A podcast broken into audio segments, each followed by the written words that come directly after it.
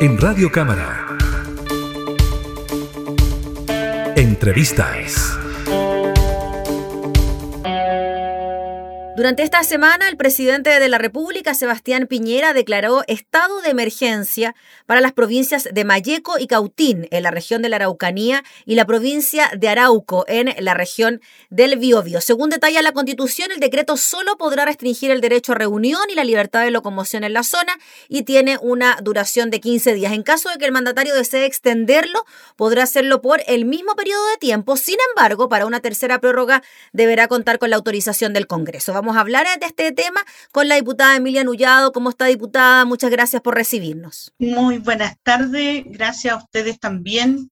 Importante este tema que hoy día lamentablemente está eh, complicando a las comunidades, al pueblo mapuche, huilliche, en estas tres provincias en las cuales se ha decretado este estado de emergencia, lo cual habla de que el presidente Sebastián Piñera no ha tenido la voluntad de buscar el diálogo, no ha tenido la voluntad de ejecutar presupuestariamente los recursos de la Corporación Nacional de Desarrollo Indígena para la restitución de tierra y ha respondido hoy día eh, de esta manera, donde está restringiendo el derecho a reunión de las comunidades y donde desde mucho tiempo ya se tiene militarizado y donde también durante mucho tiempo los carabineros son custodia en las, de las empresas forestales.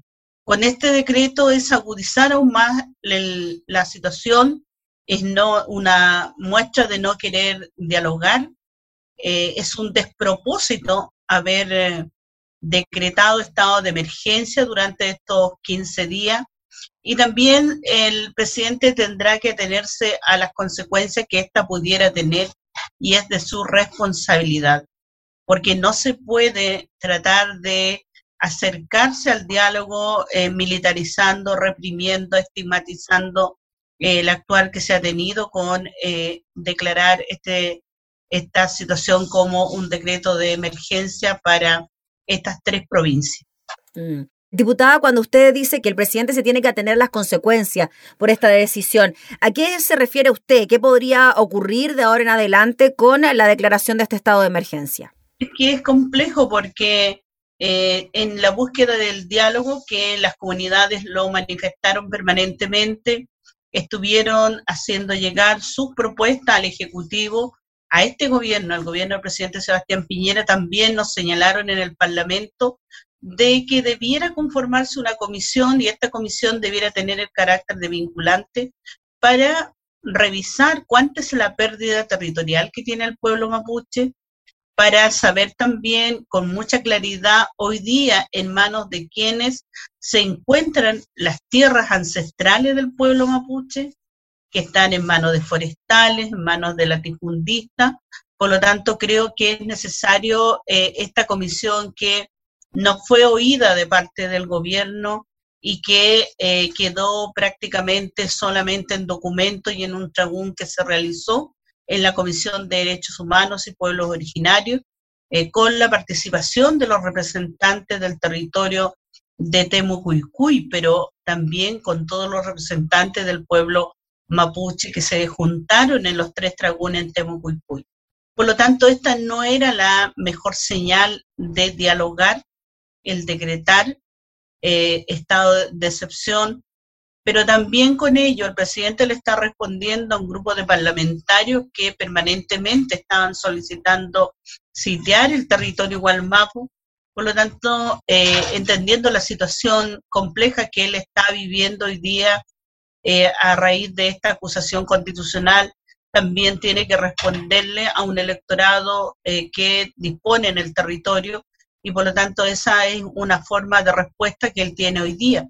Pero no si abordar en profundidad la situación que afecta históricamente y la negación permanente que se ha tenido con el pueblo mapuche, donde tanto el Estado, eso significa el Ejecutivo, el Poder Legislativo y el Judicial han prácticamente negado los derechos territoriales, culturales y de participación política del pueblo mapuche. Por lo tanto, ninguna de aquellas, dentro del programa de gobierno, el haber tenido Ministerio de Pueblos Indígenas quedó inconcluso, el reconocimiento constitucional de los pueblos indígenas quedado inconcluso, la propia ejecución que se tiene que realizar por ley eh, del Fondo de Tierras y Agua no se ejecuta. Eh, también ha quedado inconcluso el diálogo que debiera haber acogido a todas las comunidades, a todos los líderes loncos del pueblo mapuche.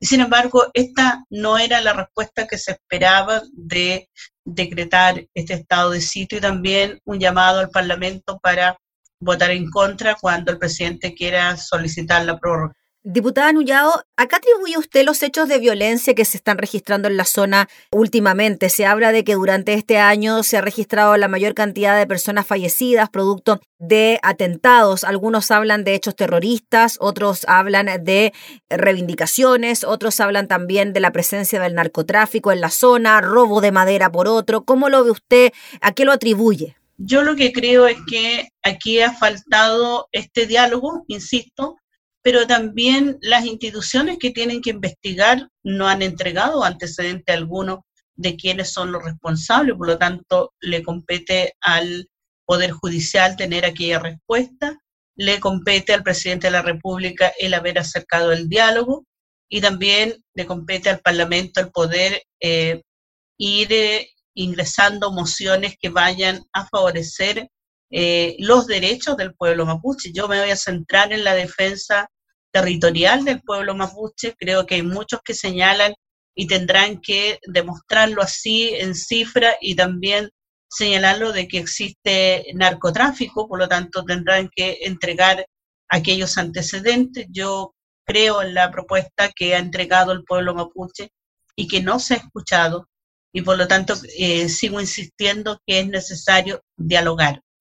Pero en estas condiciones, hoy día, eh, con un estado de excepción, donde se ha llevado a las fuerzas eh, militares, esta no es la forma. Diputada, en relación a eso, en cuanto a las implicancias de este estado de emergencia, se habla de que se decreta por una grave alteración del orden público, también se habla de un grave daño para la seguridad de la nación dentro de los argumentos constitucionales que se esgrimen para poder decretar este estado. También se habla de que podrán ser delegadas las facultades al jefe de la Defensa Nacional, que designe el mandatario, que tendrá algunos deberes, atribuciones otorgadas por ley y, en definitiva, lo que va a pasar o lo que está es que Claro, se pueden cuestionar la celebración de reuniones en lugares públicos, se gestiona el control de tránsito en las entradas y salidas del territorio, se restringe el derecho a reunión y la libertad de locomoción. ¿Cómo recibe usted esto? Y no solo cómo lo recibe usted, sino cómo lo reciben los vecinos de esta zona del país. Claro, lo que es una vez más decir que es lamentable este despropósito del presidente Sebastián Piñera, eh, no ha tenido el mismo actuar cuando los camioneros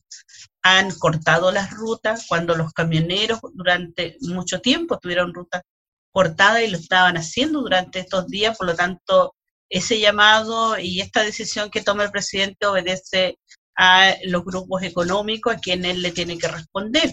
Claramente, una persona que asume un cargo como presidente y que no logró de alguna otra manera demostrar que no había que eh, tener tráfico de influencia ante situaciones como la que ha ocurrido ahora, que es defender y apoyar al empresariado eh, del territorio. Por lo tanto, creo que esa es eh, la respuesta que ha entregado el presidente a través de este decreto. Sin duda que afecta la restricción de las comunidades, sin duda que genera incertidumbre porque eh, antes y, ahora con la llegada de las fuerzas militares hace que también se coloque mucho más en riesgo la participación la, la, de la comunidad, las diversas reuniones, los quehaceres permanentes de las comunidades, de las personas que tienen que salir a trabajar y por lo tanto termina afectando a la libertad de las personas. Pero más que eso es también señalar que como presidente se tiene la facultad y al llamado que haga el empresariado y al llamado que hagan parlamentarios del oficialismo, se está respondiendo de esta manera y ocultando la profundidad del problema que no ha resuelto el gobierno, que no ha resuelto el Estado que es avanzar en la reivindicación territorial ancestral del pueblo mapuche, pero este se tiene que hacer con la participación de ellos, insisto, y lo dijeron ellos posteriormente del asesinato del buen chape Camilo Cachillanca, que se tiene que crear de forma urgente una comisión que esclarezca esta pérdida territorial. Diputada, y en relación a, algunos de los últimos hechos acontecidos, como la muerte de Hernán Allende, este agricultor de 49 años que falleció luego de que su casa también resultara quemada en un atentado en la comuna de Caragua, en la región de la Araucanía. Algunos califican este hecho como terrorista propiamente tal y bueno, la esposa de él también resultó con su cuerpo gravemente quemado. ¿Cómo lo calificaría usted también este tipo de hechos? Bueno, todas las pérdidas humanas son lamentables y nadie va a estar de acuerdo que así sea, sin embargo, se tienen que esclarecer y están en proceso todavía mm. el poder saber realmente qué fue lo que ocurrió. ¿Por qué cree usted que tardan tanto las investigaciones? De un lado y del otro. ¿ah? Como eh, algunos critican la falta de inteligencia en la zona para determinar las reales causas de hechos de violencia como este y otros, como el que usted nombraba también de Camilo Catrillanca. ¿Cuál cree usted que puede ser el porqué de esta tardanza en las investigaciones? Es que eso tampoco nos queda claro a todos. La verdad es que mm. eh, teniendo a una cantidad de carabineros instalados en el territorio, a las fuerzas especiales, más a las Fuerzas Armadas, y con drones que están permanentemente eh, eh, en la búsqueda de información, en una amenaza constante de las comunidades, de su tranquilidad y de los servicios de inteligencia, es muy raro que no se sepa realmente qué es lo que está ocurriendo. Por lo tanto, no sé si hay un interés de algún particular, no sé si es un interés del gobierno que se prácticamente uno tiende a tener toda la desconfianza porque muchas de las causas que han señalado y han dicho que han sido el pueblo mapuche y estas finalmente se han terminado desvirtuando y han sido montajes que claramente eh, la opinión pública y todo hemos conocido en las comisiones investigadoras que hemos tenido. Por lo tanto, tampoco hoy día nos da esta claridad de que por qué eh, la verdad se demoran tanto las investigaciones, nos gustaría a todos saber cuál es la situación, por qué generalmente se estigmatiza al pueblo mapuche y se le responsabiliza de la violencia y se le responsabiliza porque las comunidades han tenido que salir a exigir derechos, han tenido que salir a movilizarse para que se siga avanzando en la recuperación territorial pero también las comunidades, el pueblo mapuche está cansado de esta negación de sus derechos y por lo tanto ha salido a movilizarse. O sea, igual uno reconoce que muchas veces ellos hayan ido a tomársela con nadie, algún predio, pero eso, eso es en base a la incapacidad que ha tenido el gobierno de dialogar. Entonces, si hoy día decimos esto es violencia desde el pueblo mapuche, derechamente no lo es.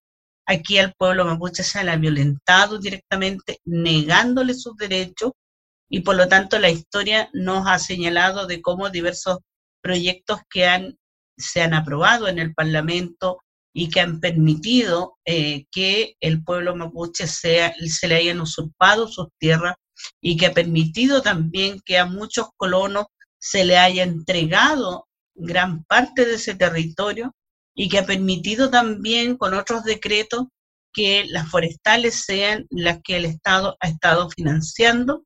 Por lo tanto, eso es una preocupación. Diputada, finalmente, ¿usted cree que aquí hay responsabilidad de bandas de narcotráfico o bandas dedicadas al robo de la madera que de alguna manera tienen intereses en que esta zona, esta macro zona sur, se mantenga en permanente conflicto? Pueden existir los grupos que no necesariamente y que no son de las comunidades. No, no, ajeno a las comunidades, a eso me refiero, sí. porque el robo de madera, eh, yo lamentaba mucho que el día 12 de octubre, el día martes, estábamos votando un proyecto del robo de madera y la oposición votó favorablemente una buena cantidad de parlamentarios, eh, respondiéndole a un proyecto que ingresó la derecha, que lo lideraba el diputado Mellao y prácticamente casi se pone de pie en aplauso a la derecha cuando vio que este proyecto se terminó aprobando. Porque lo que cree la derecha es que los que roban madera son las comunidades, es el pueblo mapuche. Y eso debiera demostrarlo, por lo tanto, tienen que existir las investigaciones, la PDI, Carabineros, para saber con precisión quiénes son. Porque si nosotros vamos a las comunidades, las comunidades no tienen camiones ni carro para extraer esa magnitud, esa cantidad de madera. Las comunidades no tienen ni acceso ni caminos en condiciones, muchos siguen teniendo caminos de tierra. Las comunidades han perdido a través de esta plantación de exóticos el agua y por lo tanto también hay una gran precariedad, pero ellos tienen la fortaleza y la fuerza de defender el territorio. Por lo tanto, no se puede eh, responsabilizar al pueblo mapuche del robo de madera. Y ellos en su discurso, la mayoría señalaba que prácticamente eran los narcotraficantes eh, que están en las comunidades, que están en el territorio de Temucuycuy y que están en, eh, en territorio mapuche. Entonces, creo que fue lamentable que este proyecto se haya aprobado porque es un proyecto que eh, el oficialismo responsabiliza al pueblo mapuche. Muy bien, pues diputada Emilia Nullado, le queremos agradecer por su tiempo para hablar de este tema. Estaremos atentos a estos primeros 15 días de estado de emergencia, veremos qué pasa, si es que el gobierno lo mantiene y si finalmente en una tercera instancia se le tiene que pedir autorización al Congreso y cómo se reacciona desde el legislativo. Así que muchas gracias por su tiempo, que esté muy bien. Muchas gracias. Era la diputada Emilia Nullado, presidenta de la Comisión de Derechos Humanos de la Cámara, hablando entonces sobre el decreto de estado de emergencia para la macrozona sur en el sector austral del país. Entrevistas en Radio Cámara.